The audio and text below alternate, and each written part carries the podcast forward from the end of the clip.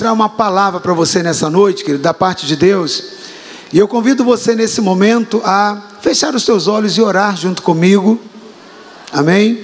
Peça ao Senhor nesse momento que o encaixe da revelação seja, nesse momento, operacionalizado pelas sete manifestações do Espírito na sua vida. Amém? Aleluia. Acalma o teu coração diante do Senhor para receber as sementes da palavra que o Espírito quer compartilhar na sua vida. Amém? Oh, aleluia, Pai. Tu és santo e nós queremos te adorar nessa noite.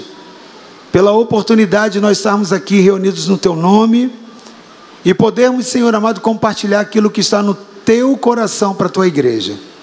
Pai amado, Deus de infinita graça e bondade, nós contamos nesse momento com as sete manifestações do teu Espírito descritos na tua palavra para que possa nos trazer o ambiente da edificação que nós necessitamos para a nossa vida nessa noite.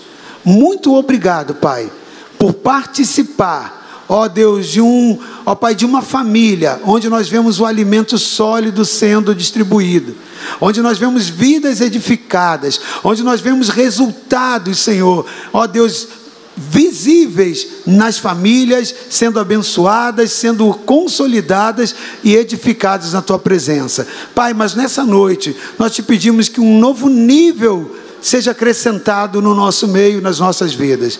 Por isso oramos, Pai, nesse momento, para que toda, ó Pai, todo espírito que vem tentar interceptar a palavra, todo espírito de distração, todo espírito, Senhor amado, ó Deus, que tenta, ó Deus, roubar sementes semeadas pelo semeador, como diz na tua palavra, que o semeador saiu a semear, mas parte da semente foi perdida porque as aves do céu vieram para arrebatar as sementes. Meu Deus, que esses espíritos malignos sejam expulsos, Pai, dos céus desse lugar, para que, Senhor, a manifestação, ó Deus, e, e, e o semear, Pai, que o teu Espírito traz a palavra seja consolidado no coração do teu povo. E assim haja a tua bênção sobre cada um de nós e a tua graça, o teu shalom sobre as nossas vidas, em nome de Jesus.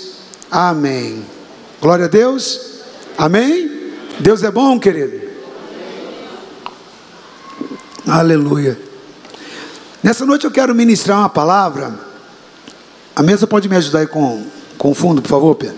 Eu quero ministrar uma palavra para você, é, falando hoje sobre as medidas usadas por Deus. E quando eu estou falando de medidas, eu não estou falando de normas, de normativos, não, ok? Orientações. Eu estou falando de literal, na, no sentido mais literal, a forma de se medir algo, a forma de se mensurar algo. Então eu quero falar hoje sobre medidas usadas por Deus. E eu quero ler inicialmente dois textos para você. O primeiro texto, que está em Deuteronômio 6, de 1 a 5. E o segundo texto, lá no profeta Amós, capítulo 7, versículo 7 e 8. Se você tem a Bíblia, acompanhe na sua Bíblia. Se você não tem, é, você pode acompanhar aqui pelo, pelo telão, tá ok? Mas é importante que você acompanhe e abra o seu coração nessa noite para ouvir a voz do que o Espírito quer dizer à igreja dele. Amém? Deuteronômio 6, de 1 a 5. Estes, pois, são os mandamentos e os estatutos e os juízos que mandou o Senhor vosso Deus para se, se vos ensinar, para que os fizesses na terra, a qual passe, passais a possuir para que temas ao Senhor teu Deus e guardes todos os estatutos e mandamentos que eu te ordeno, tu e teu filho e o filho de teu filho, todos os dias da tua vida, e que teus dias sejam prolongados. Ouve, pois, ó Israel, e atenta que os guarde, para que bem te suceda e muito te multipliques, como te disse o Senhor, Deus de teus pais, na terra que mana leite e mel. Ouve, Israel, o Senhor nosso Deus é o único Senhor. Amarás, pois, o Senhor teu Deus de todo o teu coração e de toda a tua alma e de todo o teu poder. Glória a Deus. Segundo texto, eu quero ler com você Amós 7, 7 e 8. Aleluia.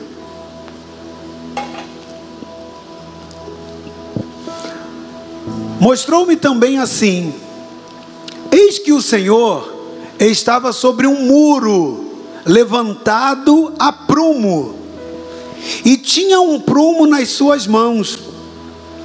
E o Senhor me disse: Que vês tu, Amós? E eu disse: Um prumo. Então disse o Senhor: Eis que eu porei o prumo no meio do meu povo Israel. Nunca mais passarei por eles. Em outras versões, e não lhe perdoarei mais. Querido, nessa noite, eu quero compartilhar um pouco com você a respeito da medida de Deus e do que Ele espera encontrar em nós em relação ao nosso relacionamento com Ele e da intensidade daquilo que é medido, daquilo que Ele mede em nós, quando, na verdade, tudo que Ele quer é que nós o busquemos. Essa busca que nós fazemos a Ele, ela, ela tem uma medida. A forma de nós nos relacionarmos dentro do padrão de Deus, ela tem uma medida e ela é medida pelo nosso Deus. Então, a palavra de Deus, quando você vai ler e você vai estudar, você vai ver que Deus sempre se relaciona e instrui a respeito de medidas, seja para se construir algo, para se edificar, para se trazer a Ele também, sempre Deus direciona medidas. Então há várias passagens onde Deus mostra muito essa relação com várias formas de, de, de medidas e os objetos também que estão sendo mencionados nessas medidas. Agora, quando por exemplo Deus manda Salomão levantar um, o templo, a, então ele dá instruções agora a, a partir do seu pai, Davi, e mostra agora, a partir de Davi, e entrega essas mesmas revelações para Salomão, falando sobre todas as medidas que seriam usadas no templo.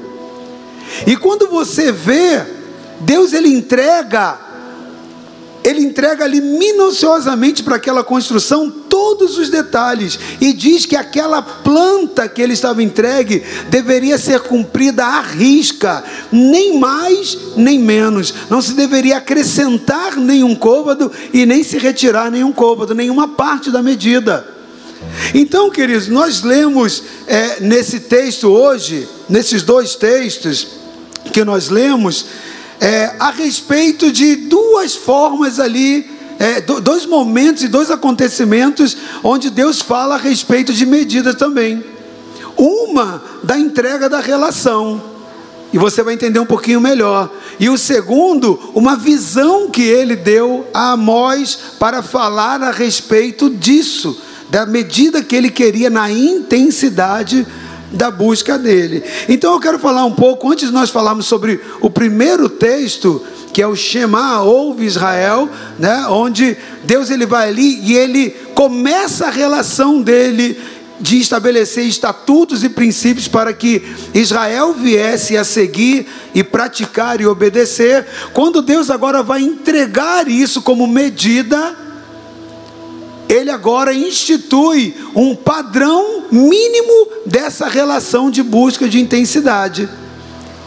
Mas, um tempo depois, Deus vai até Amós para identificar se essa medida estava sendo cumprida. Então, antes de falar da, da, desse primeiro texto, eu quero falar um pouquinho do segundo, da profecia de Amós. A visão que Amós teve. A palavra diz que ele via o Senhor, que ele estava em cima, ele estava sobre um muro. Isso está lá agora em Amós 7, capítulo 7, no versículo 7. Deus agora estava ali, o Senhor, sobre um muro, mas não era qualquer muro. Era um muro que tinha sido levantado a partir do uso de um instrumento. Então está lá no versículo 7. Então o Senhor estava sobre o muro, mas um muro que estava sendo levantado a prumo. O prumo estava sendo o objeto utilizado para se edificar aquele muro. E esse prumo agora já no versículo 8, a Bíblia diz que ele agora já aparece na mão do Senhor. O profeta agora o vê na mão do Senhor. E ainda mais, o Senhor agora não somente mostra esse muro em cima do prumo, mas pergunta para ele: Amós, o que, que você está vendo? Deus provoca essa pergunta para Amós. O profeta que estava ali sobre Israel, e, e Amós olha para ele e diz: Eu estou vendo um prumo. E o Senhor diz para ele: Eu estou agora pegando esse prumo e colocando sobre Israel, estou medindo Israel.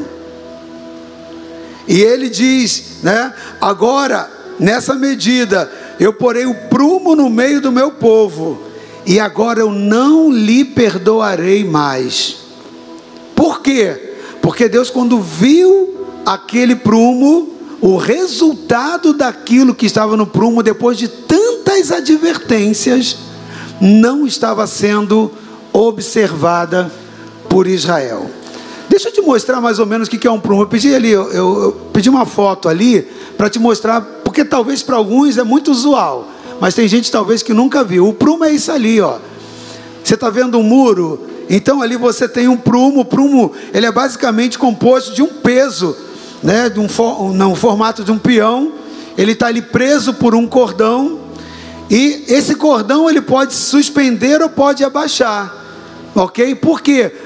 Ele tem essa flexibilidade, porque ele vê se tem regularidade ou irregularidade desde lá de baixo até lá em cima, em toda a extensão. Então, o prumo permite né, suspender ou abaixá-lo sobre o lugar, para que se consiga enxergar o alinhamento vertical. Presta atenção. O alinhamento vertical de uma parede é medida pelo prumo. Se ela estiver fora do nível, o prumo vai bater ali, vai identificar que tem desnível, está irregular. Ele tem que ficar assim, ó, suspenso, livrezinho, do jeito que você está vendo ali na foto. Agora presta bem atenção. Ele vê e ele mensura desde lá de baixo, do início da edificação do muro até lá em cima. Então tem que ser algo móvel. É toda a base, toda a extensão para medir o relacionamento vertical. O que, que te lembra o relacionamento vertical, querido? Você para com Deus, desde lá das suas bases até lá em cima, a pessoa que está sobre o muro, ela vai puxando para ver se, porque de repente começa muito bem, mas depois começa a entortar. E foi o que aconteceu com Israel. Israel começou muito bem, mas ele começou a se desviar, começou a haver um, um desvio da inclinação do padrão que Deus tinha colocado como planta. É igual o templo, Deus deu a planta para Davi, né? E ele agora entrega para Salomão, seu filho. Deus agora entrega para Salomão todas as medidas. Deus coloca ali todo o detalhamento para que se pudesse edificar de acordo com o padrão de Deus. Então preste atenção, querido. O prumo ele, ele é esse instrumento utilizado normalmente na construção civil para assegurar que o alinhamento de uma parede está obedecendo o padrão do construtor. E se a construção ela estiver correta, ela estiver no prumo, tudo ok naquela parede. Ela consegue aguentar né, as pressões internas, externas e as variações da estrutura, né, do solo e de qualquer outro tipo de mudança, o próprio envelhecimento da construção ao longo do tempo. Mas se ela for construída torta, irregular, as chances de desabar, de desmoronar, elas são quase que totais, por causa da irregularidade. Quem já viu uma, uma casa construída sem uso do prumo, né, já teve essa oportunidade de verificar, ela fica toda torta, ela fica toda desnivelada. Mas o problema de uma casa construída sem o uso do prumo não é somente a aparência, a beleza, a estética, que a parede está torta, está inclinada. Não, querido, o maior problema não é a aparência, é o risco do tombamento. É o comprometimento de toda a edificação. Então, a visão que Amós estava tendo era do cuidado do construtor. O muro já havia sido construído.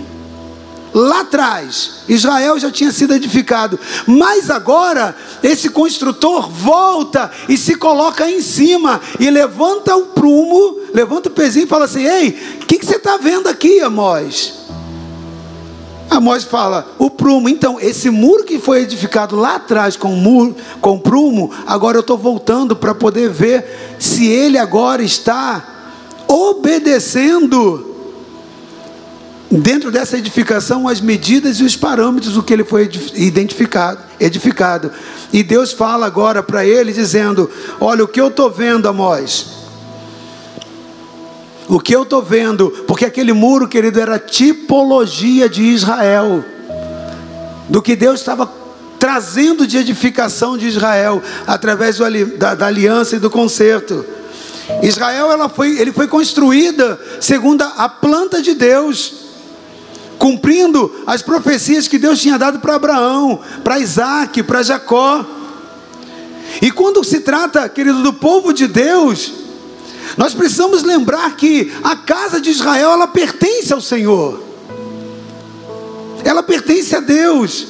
E ele faz a planta original. Israel começou bem, Israel começou segundo o plano de Deus. Começou em cima da aliança que ele fez com Abraão, mas agora o Senhor estava naquela visão, ele tinha o prumo na sua mão e disse que ele poria esse prumo no meio do povo. Lá no versículo 8 você viu isso. Ou seja, Deus voltou séculos depois ao lugar da construção. Deus visita o lugar da construção original para ver se o edifício ainda estava reto segundo a planta original. Querido, aquela visão é Deus falando: Ei, eu sempre volto ao lugar daquilo que eu edifiquei para analisar, para fiscalizar e ver se está de acordo com o padrão original. Amós se levanta depois da aliança com Abraão, muitos séculos depois. Lembrando que um século é 100 anos. Abraão é, é, faz uma aliança com Deus. Deus estabelece agora a planta do que ele tinha para Israel. Bem lá na frente se levanta Amós. E agora Deus vai, ele aparece. Está vendo o muro todo edificado? Eu estou te lembrando, lá atrás ele foi edificado com, com prumo. Mas agora estou trazendo esse prumo de novo, de novo para saber se ao longo do tempo houve irregularidade houve declínio. E Deus, o que ele constata ali é que todo o plano original havia se corrompido.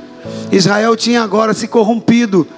Israel tinha abandonado o padrão da medida de Deus, que nós lemos lá em Deuteronômio capítulo 6. E qual era essa medida? Israel, tu me amarás de todo o teu coração, com toda a tua força, com todo o teu entendimento. O padrão de medida por Deus era total. Israel agora não estava mais amando o Senhor do jeito que amava. Israel já não temia mais a Deus do jeito que um dia temeu. Israel agora já não se relacionava com Deus da forma como ele se relacionou no início. Então houve um comprometimento e o prumo de Deus estava denunciando as irregularidades que Israel estava vivenciando. Agora, eu quero que você entenda que a mesma medida usada nessa nesse momento da construção que nós lemos lá em Deuteronômio capítulo 6, lá no versículo 5, amarás pois o Senhor teu Deus de todo o teu coração, de toda a tua alma e de todas as tuas forças. Deus não estava esperando que eles pudessem sofrer o melhoramento humano. Porque a justiça do homem é corrompida, querido. O que ele queria era um povo fiel às instruções originais. O que Israel precisava era ser fiel às instruções originais. Não existe aquilo que eu ou você possamos fazer no nosso esforço humano, capacidade humana, que possa melhorar para o nosso relacionamento com Deus. Não existe, querido. Nós só precisamos ser fiel àquilo que Deus colocou como original, como a planta original. E a planta original de Deus é dizer, era Israel, ouve, o Senhor teu Deus é o único Deus. O único Deus. E você vai amar o Senhor com todo o teu coração, com toda a tua força, com todo o teu entendimento. Esse foi o nível que Deus colocou. Deus não, ele deixou muito claro que ele não aceitava nada abaixo disso. Deus não aceitaria de jeito nenhum ser dividido. Tanto é que quando ele entrega os mandamentos, ele inicia dizendo: Não terás outros deuses diante de mim. Eu quero te dizer algo, querido, muito importante. O padrão de Deus na sua vida é ele ser único e exclusivo. Se o teu coração não puder ser total para Deus, Ele nunca vai querer o resto. De Deus para com você, ou Ele quer tudo, ou Ele não aceita o resto no segundo lugar. Se Deus não puder ser o primeiro lugar na sua vida, aprenda isso. Ele nunca vai querer o segundo lugar, porque Ele te criou para Ele ser o único Deus na sua vida. Então Deus não aceita isso como padrão. Deus não aceita o nosso adultério espiritual de buscar outros deuses, de colocar outras coisas no lugar. Por isso que ele voltou a Israel na época do profeta Amós e falou: "Ei, lembra de mim? O Deus que te criou, o Deus que falou qual era a medida, eu estou aqui. Esse muro construído um dia com prumo, eu agora estou com o mesmo prumo que eu usei lá na construção. Querido, Deus sempre volta. O que Deus já edificou na sua vida, Deus sempre vai voltar. O que você já aprendeu de Deus na sua vida, Deus vai voltar e Ele vai medir. O que, que você já recebeu de Deus na sua relação com Ele? Deus vai voltar e vai medir. Deus sempre volta. E Ele volta com um prumo de medida. Agora eu quero te dizer algo importante. Nessa noite, nessa noite de Santa Ceia, querido, o Espírito do Senhor, Ele está nos dizendo que nós devemos nos preocupar com a nossa fidelidade à planta original que Deus trouxe para a nossa vida, para a vida de cada um de nós. A sua vida tem uma planta original, um desenho original de Deus com as medidas dele. E ele já te instruiu em todas as medidas, o que ele quer do seu coração, o que ele quer do seu comprometimento, o que ele quer do seu nível de renúncia. Ele já entregou a planta inteira. E um dia você disse sim para ele. Aí ele te mostrou e ele fez vários concertos na sua vida. Você ajustou várias coisas. Teve muros que tiveram que ser destruídos na sua vida para derrubar, para ser reedificados. Sabe por quê? Porque foram muros construídos em cima do esforço humano, da religiosidade e de tantas outras coisas. E muitas das vezes há edificações que para Deus fazer no terreno do nosso coração, Ele precisa destruir o, o muro velho sem os padrões, sem os prumo, o prumo dele, sem a medida dele. E reconstruir. E às vezes é um processo difícil, porque reconstruir dá mais trabalho do que construir. Você sabia disso? Porque reconstruir você tem que derrubar o anterior, retirar o entulho, é esforço dedicado. Para aí sim você começar a edificação. Então Deus sempre volta. Onde Ele construiu algo, Deus sempre volta para medir. E alguns séculos depois, na época do profeta Amós, aparece o Senhor em cima daquele muro. Eu estou vindo aqui medir. Deus vai fazer isso na sua vida, na minha vida. Deus sempre vai nos medir naquilo que Ele já edificou em nós. E nessa noite, quando o Espírito nos diz que nós devemos nos preocupar com essa fidelidade à planta original, o grande, a grande oportunidade que você tem hoje é no despertar do Espírito de você olhar para dentro de você e examinar qual é a medida que está no seu coração, aquilo que ele pode encontrar, qual é o nível, se está regular ou irregular. Talvez quando Deus fez o projeto estava tudo prontinho, mas muitas das vezes nós permitimos provocar-se danos no padrão da construção de Deus. E se você continuar lendo lá o capítulo 7, lá nesse capítulo 7 de Amós, e você chegar lá no versículo 9, você vai ver que logo na sequência, olha o que acontece: Mas os altos de Isaac serão assolados, e destruídos os santuários de Israel e levantar-me-ei com a espada contra a casa de Jeroboão. O que, que é isso? Quando Deus vai lá e vê que, quando Ele coloca aquele prumo, aquela construção estava irregular, Deus começa a dizer: Olha, Deus começa a dizer: Olha, eu vou destruir agora esse muro, porque ele está com a construção comprometida. Eu vou abater eu não vou deixar sustentado esse muro. Deus se levanta agora com a espada na mão. E, se, e sentencia agora o juízo sobre o muro que havia sido edificado.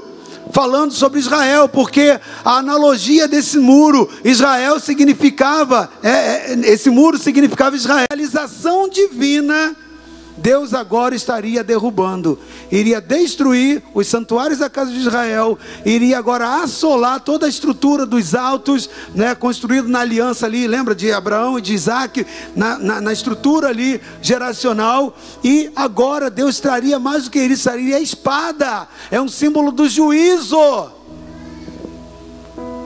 é símbolo do juízo de Deus, querido, preste atenção, você já entendeu isso lá no início? O prumo, ele fala de alinhamento da, sustentação vertical. A nossa relação no sentido vertical precisa ser sustentada e periodicamente fiscalizada por cada um de nós. O autoexame precisa ser praticado por cada um de nós, para que quando o Senhor vier, ele não seja uma surpresa para você.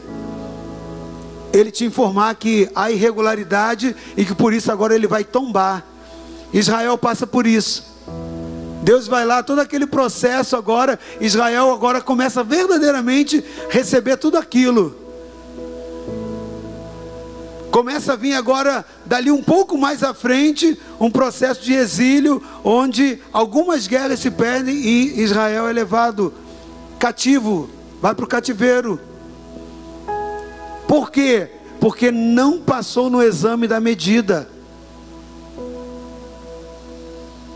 O povo que desviou de seu propósito original, ele havia perdido o alinhamento que garantia a sustentação vertical.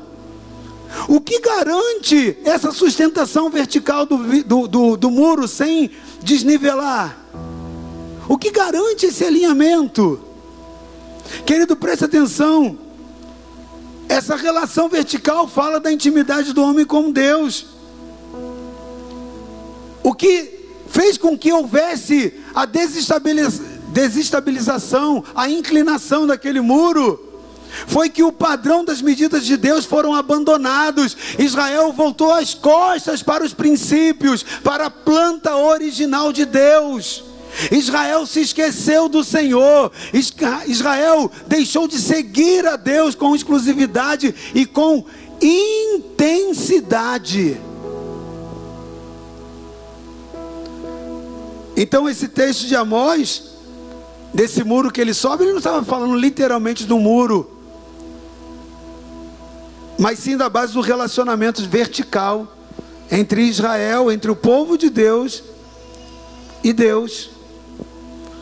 E era essa medida que estava sendo questionada por Deus.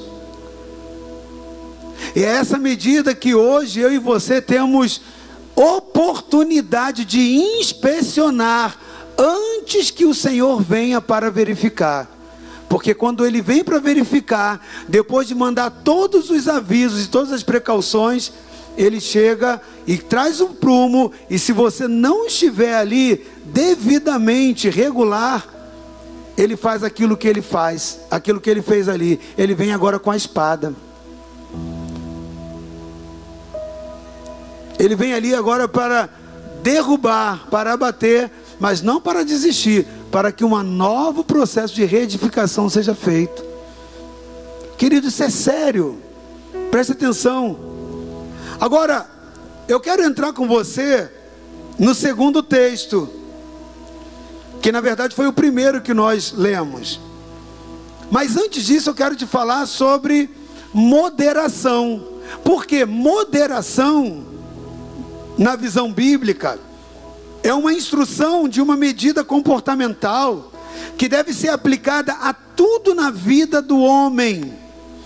Todos os relacionamentos do homem, a Bíblia indica uma medida que diz que tem que ser moderada, não pode ser intensa seja na relação com outro homem, seja na relação é, com outro ser humano, né, com outro homem no sentido né, de, de, de, de pessoas, seja na relação com coisas, seja na relação do que for. A Bíblia aponta a moderação para tudo. A única coisa que Deus não coloca moderação no relacionamento é para o relacionamento com Deus. Ele diz que esse tem que ser de todo o teu coração com toda a tua força. A entrega é total, é se lançar total. Agora a Bíblia, ela indica sim que todas essas relações que o homem desenvolve, ela deve passar obrigatoriamente pelo filtro da medida da moderação. Inclusive a moderação, ela é descrita na palavra como um fruto do espírito. Gálatas 5, de 22 a 25, você vai ver a relação do fruto do Espírito.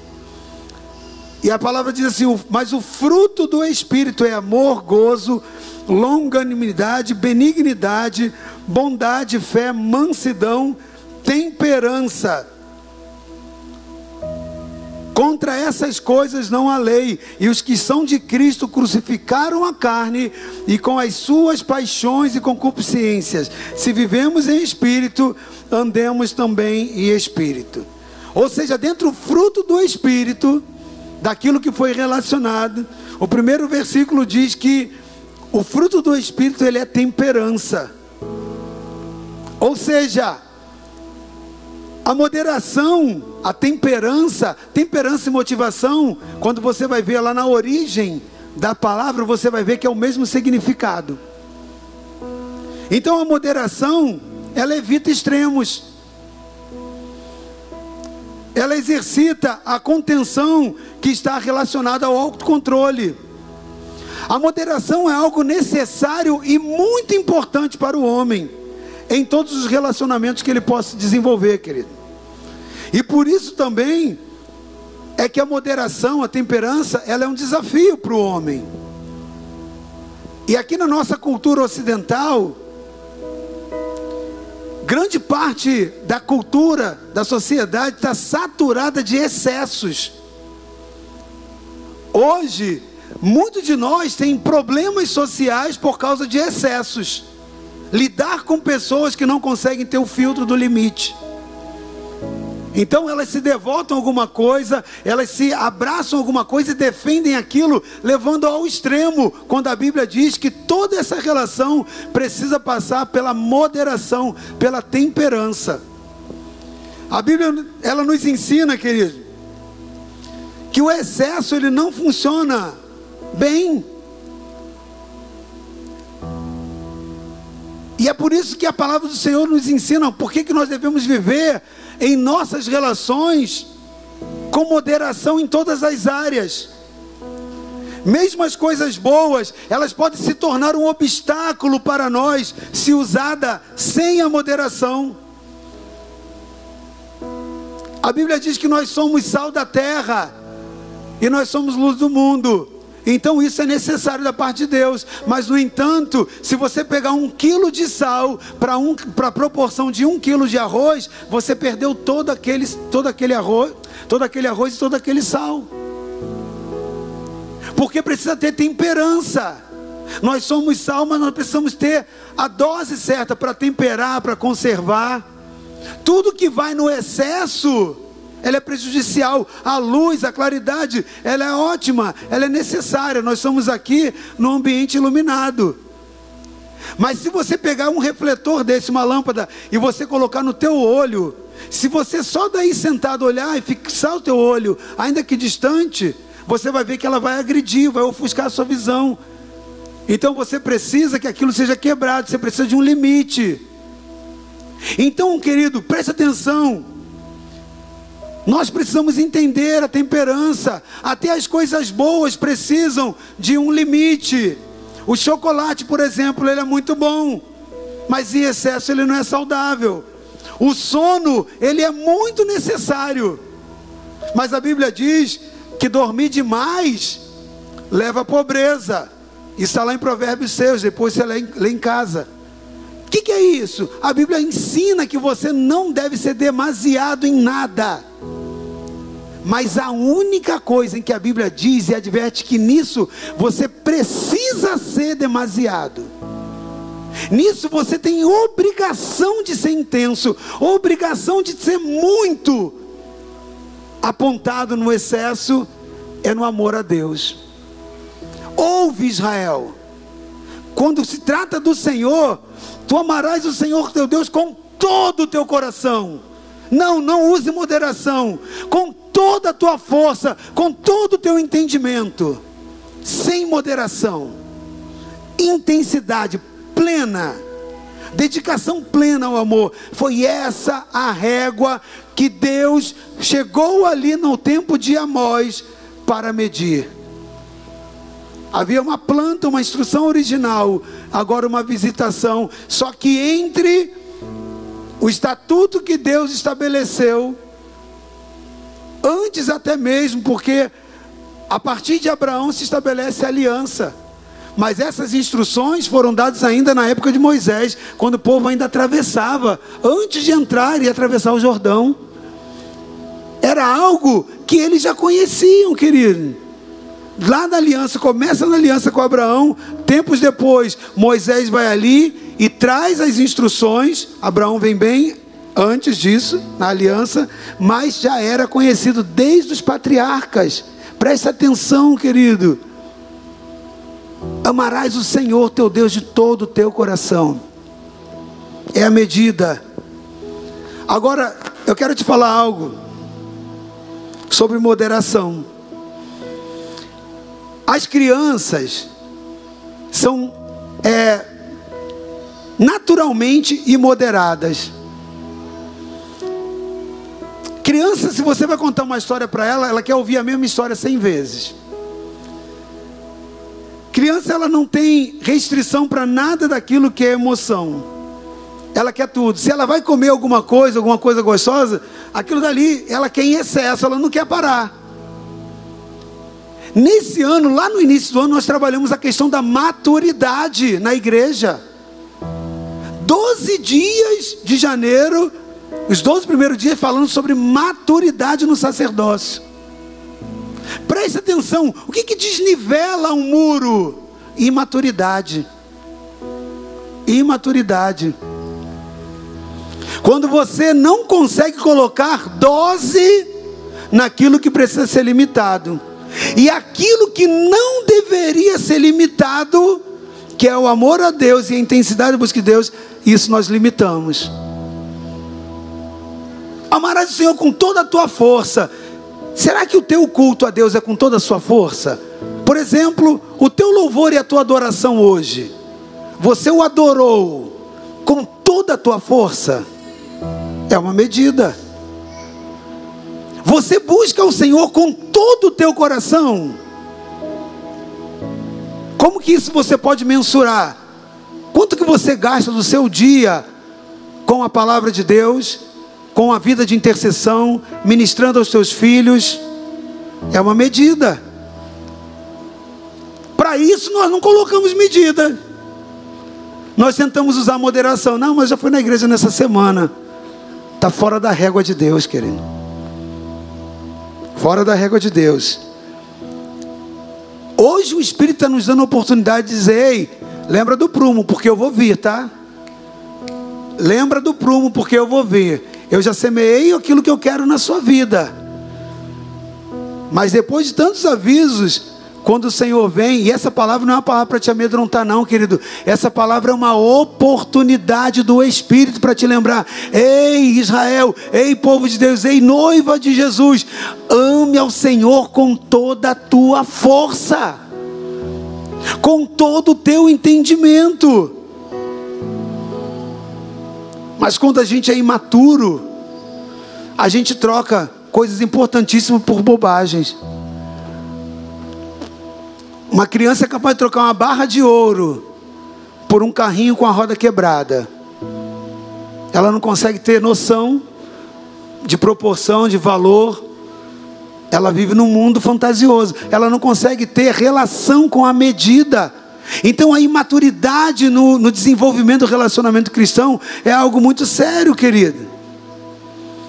Quando você observa a palavra de Deus, você então acaba enxergando que todas as relações que Deus estabelece para o homem com quem ele venha ter se relacionar, que tenha que se relacionar, tem que ter moderação, mas a busca a ele não. A busca a ele é com intensidade, integralidade, e totalidade. Todas as coisas nessa terra precisam passar pela, pelo crivo da medida da temperança, mas o amor a Deus não. O amor a Deus não. Preste atenção, querido. Todas as vezes que você ultrapassar esse limite da medida, da temperança com todas as demais coisas, seja pessoas, sejam posses, sejam bens, conquistas, você irá comprometer a sustentação daquilo que Deus já edificou na sua vida. Quando, ele, quando Jesus ele resumiu todos os mandamentos para Israel, em apenas dois mandamentos, isso está lá em Mateus 22, de 37 a 39, ele foi é, questionado por alguns homens a respeito dos mandamentos. Olha o que aconteceu, Mateus 22, 37 e 39. E Jesus disse-lhes: Amarás o Senhor teu Deus de todo o teu coração, de toda a tua alma e de todo o teu entendimento. Você vai ver que Jesus repete exatamente a mesma medida que Deus instruiu através de Moisés lá em Deuteronômio capítulo 6. Ouve Israel, amarás o Senhor todo o teu coração, toda a tua alma, toda a tua força. Jesus ele repete a medida, ele vai resumir o, o, o, o, evangelho que ele veio comunicar a partir de dois mandamentos, porque ele diz: olha, todos os mandamentos se resumem em apenas dois. E ele dá o primeiro: amar a Deus com toda a força, todo o teu entendimento, né, com toda a sua dedicação, com todo o seu poder. Mas agora ele diz o segundo: e ao teu próximo Tem uma outra medida, é como a ti mesmo. Consegue entender? Deus estabelece o limite. O problema das, de nós, queridos, é que muitas das vezes nós abaixamos o limite da intensidade a Deus e diminuímos de pessoas, coisas, lugares e tantas outras coisas. Você está conseguindo entender? Quando o muro começa a, a inclinar, quando ele começa a sair do prumo, é quando você distorce os valores ensinados por Deus e com os quais ele quer se relacionar. Aí você passa a amar pessoas mais do que você e fazendo isso, tudo que você amar a nível de pessoa, mais do que você, tem gente que fala assim: Olha, eu amo meu filho mais do que eu me amo, eu amo meu filho. Sabe o que você está fazendo? Você passou na régua limite.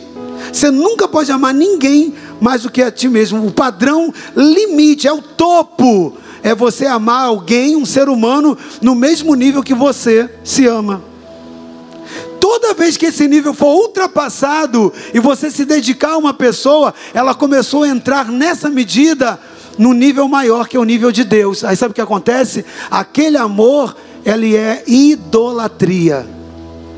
E você não sabe o mal que você está fazendo amando alguém mais do que a você mesmo. Você está tratando como ídolo. Sabe qual é o problema disso? É que Deus prometeu que ele não dividiria a glória com ninguém e que ele abateria todos os ídolos. Aí aquele a quem você tanto ama, porque ama mais do que você, né? E tudo que você ama mais do que você é Deus. Conseguindo entender? Quantos estão me acompanhando aqui?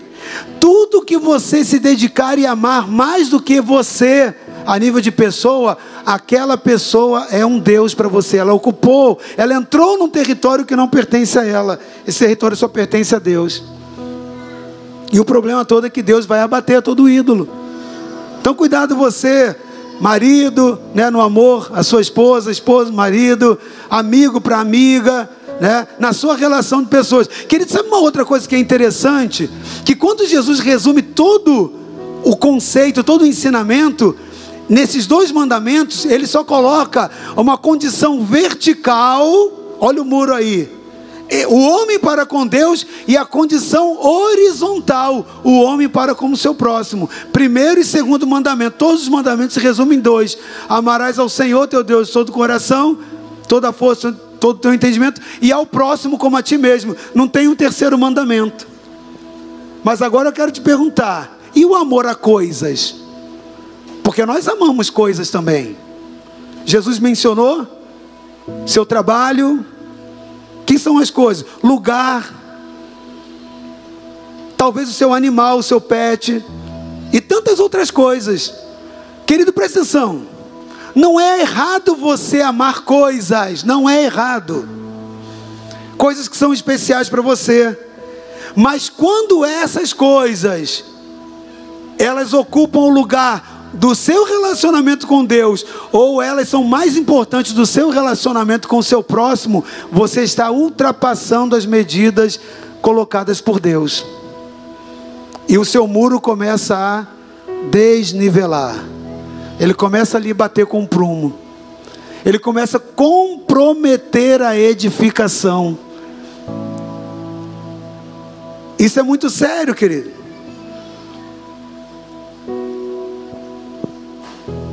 Jesus, ele não morreu por coisas. E nós vivemos uma geração onde, infelizmente, coisas são mais importantes do que pessoas.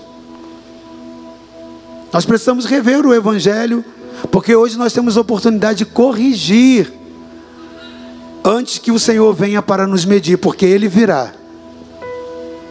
Deus sempre volta onde ele construiu algo para verificar como está aquela construção.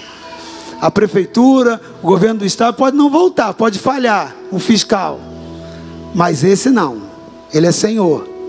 Ele sempre volta. Ele voltou para Israel e ele volta também para a igreja de Cristo. Assim como ele veio para a nação, para o povo de Israel, ele volta para a igreja de Cristo e ele vai trazer também o cordão de medir. Em Apocalipse a Bíblia diz sobre isso. Ele vai vir com cordão de medida. Ele vai vir com prumo. E qual, qual vai ser a sustentação da parede, da edificação que a sua vida vai representar? Então preste atenção, não é errado. Jesus, embora não tenha falado a respeito do amor a coisas, não é errado você amar coisas. O problema é se ela ocupa lugar de gente ou se ocupa principalmente o lugar de Deus. E você quer ver se você ama coisas mais do que a Deus, quando você troca coisas por Deus, pelo ambiente da presença de Deus, pela palavra de Deus, aquilo já é a prova real. Quando você deixa de congregar para estar em outros lugares, outros ambientes, para honrar pessoas, esquecendo do mandamento do Senhor, você está com seu comportamento dizendo qual é o nível do amor que você tem para esse ambiente, para essas pessoas e para aquilo que você está se relacionando. Não se deixe enganar, querido. E quando o parâmetro de medida do amor e de dedicação é relacionado e direcionado a uma pessoa, um padrão um limite que Jesus ensinou mais alto é que você nunca pode amar essa pessoa mais do que a você mesmo. Preste atenção, querido. Toda e qualquer pessoa que você elevar a medida do amor acima da intensidade, que você precisa aplicar a você mesmo, ela estará ultrapassando a medida do limite dado por Deus. E esse amor vai começar a ocupar o lugar de Deus na sua vida. Porque intensidade, amar acima de você mesmo, a Bíblia diz que só ao Senhor. Você não pode amar a Deus como você se ama. Esse padrão é pouco, é insuficiente. Ele diz: você tem que me amar acima de todas as coisas, até acima de você próprio. Hoje em dia nós somos uma geração que fala que muito de amor próprio.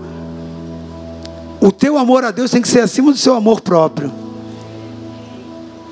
Talvez isso possa te escandalizar e escandalizar a sociedade hoje em dia. Mas isso é a palavra. A um homem, a um próximo, você pode amar nesse limite, o seu próprio amor, o que você tem por você. Você não vai pecar, ainda que seja muito elevado, muito alto, mas esse nível daí ele é oferido por Deus. Agora, acima do amor próprio, só a Deus nem a pessoas, nem a coisas, nem a lugares, nem a ambientes, nem a presentes, nem a dia, nem nada. E tudo que passar dessa régua está se tornando um Deus na sua vida. A única coisa em que não precisamos nos preocupar com a moderação, querido, é nos se relacionar, nos se entregar ao próprio Deus. Nós precisamos amar a Deus sem limites, conforme Jesus nos ensinou. Nós nunca poderemos ter muito de Deus e nunca poderemos chegar a amá-lo demais, porque sempre vai ser pouco. O quanto mais você o amar, ainda é pouco. Você está conseguindo compreender?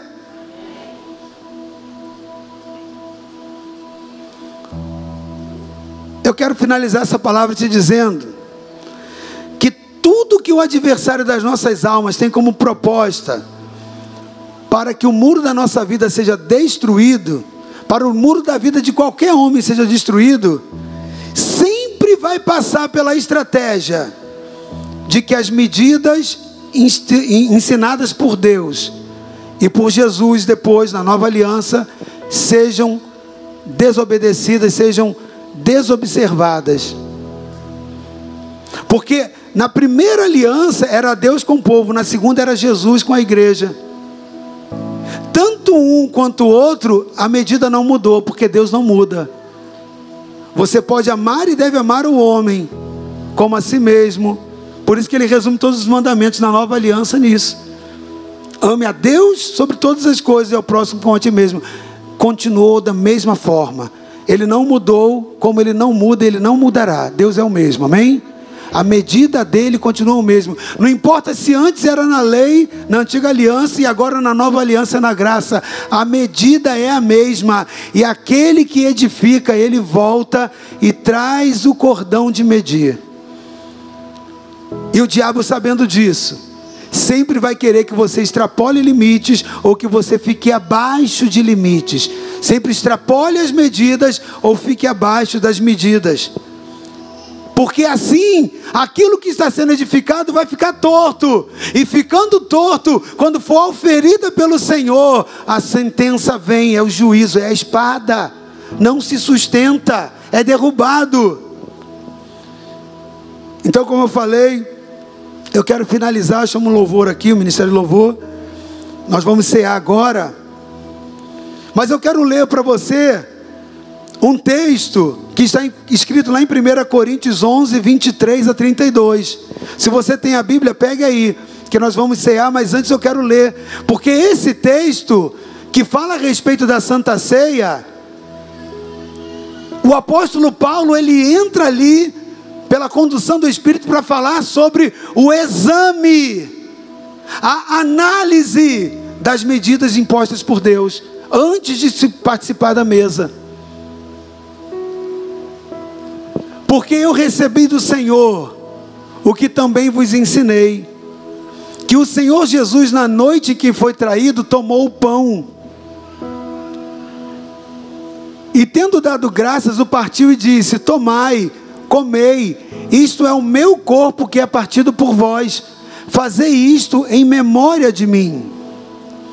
Semelhantemente também, depois de cear, tomou o cálice, dizendo: Este cálice é o novo testamento no meu sangue. Fazei isso todas as vezes que beberdes em memória de mim.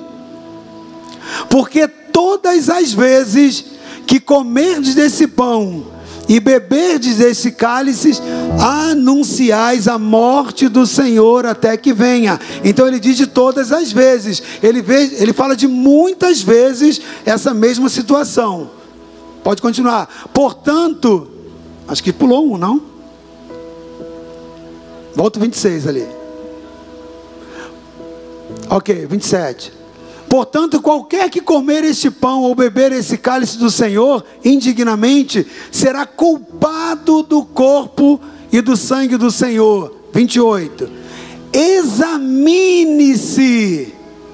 pois o homem a si mesmo, e assim coma desse pão e beba desse cálice.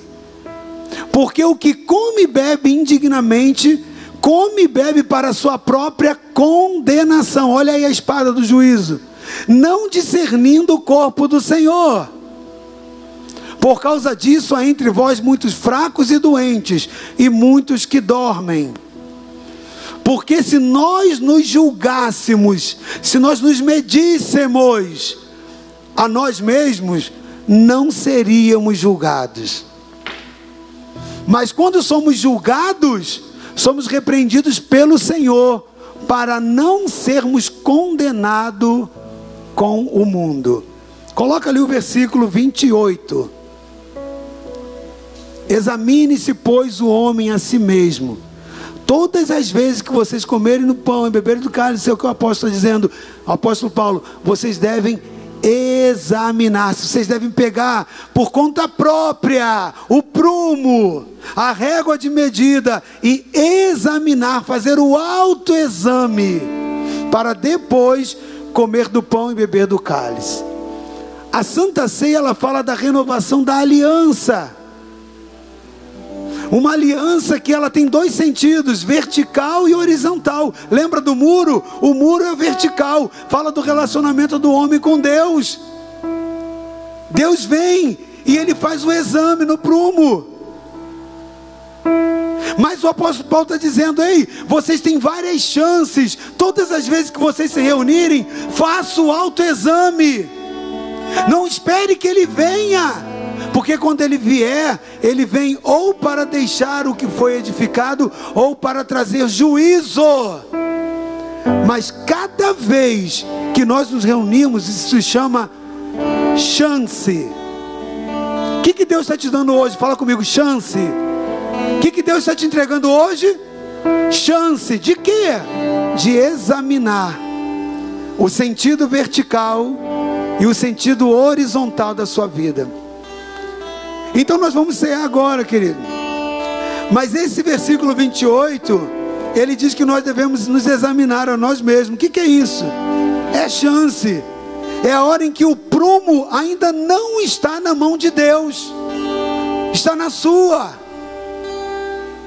Levante sua mão assim, ó. Ainda que você não veja, sabe o que é isso aí na sua mão? É o prumo. Balança assim, ó. Pega o cordãozinho ali. Pega aquela, pega aquela imagem lá, por favor. Bota ali no muro. Continua assim, querido. Continua assim. Aqui, ó. Fique de pé agora e faz assim, ó. Vamos lá, faz assim no ato profético, ó. Sabe o que é isso? É o prumo. Baixa a mão não, continua assim, continua assim. Faz isso, cara, é profético, você está no ambiente profético. Fica assim não, mocorongo não, rapaz, reage. É para o teu bem. Você está no ato profético, presta atenção.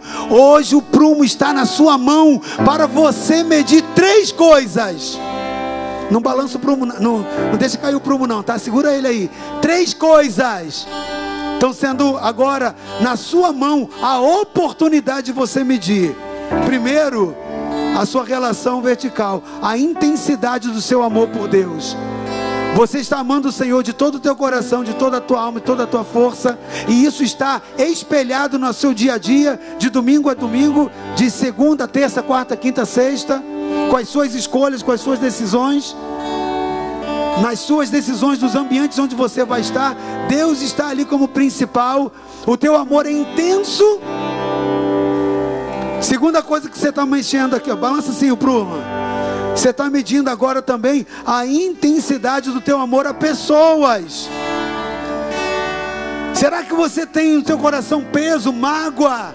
chateação de alguém, porque você não deve amar ninguém mais do que você. Mas a Bíblia também diz que você não pode amar menos do que você. Ele está dizendo: você tem que amar ao teu próximo como a ti mesmo, nem mais e nem menos.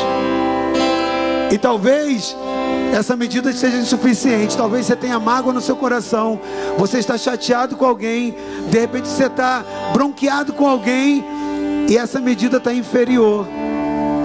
E aquele que vem analisar essa medida, ele olha o sentido vertical e o sentido horizontal também.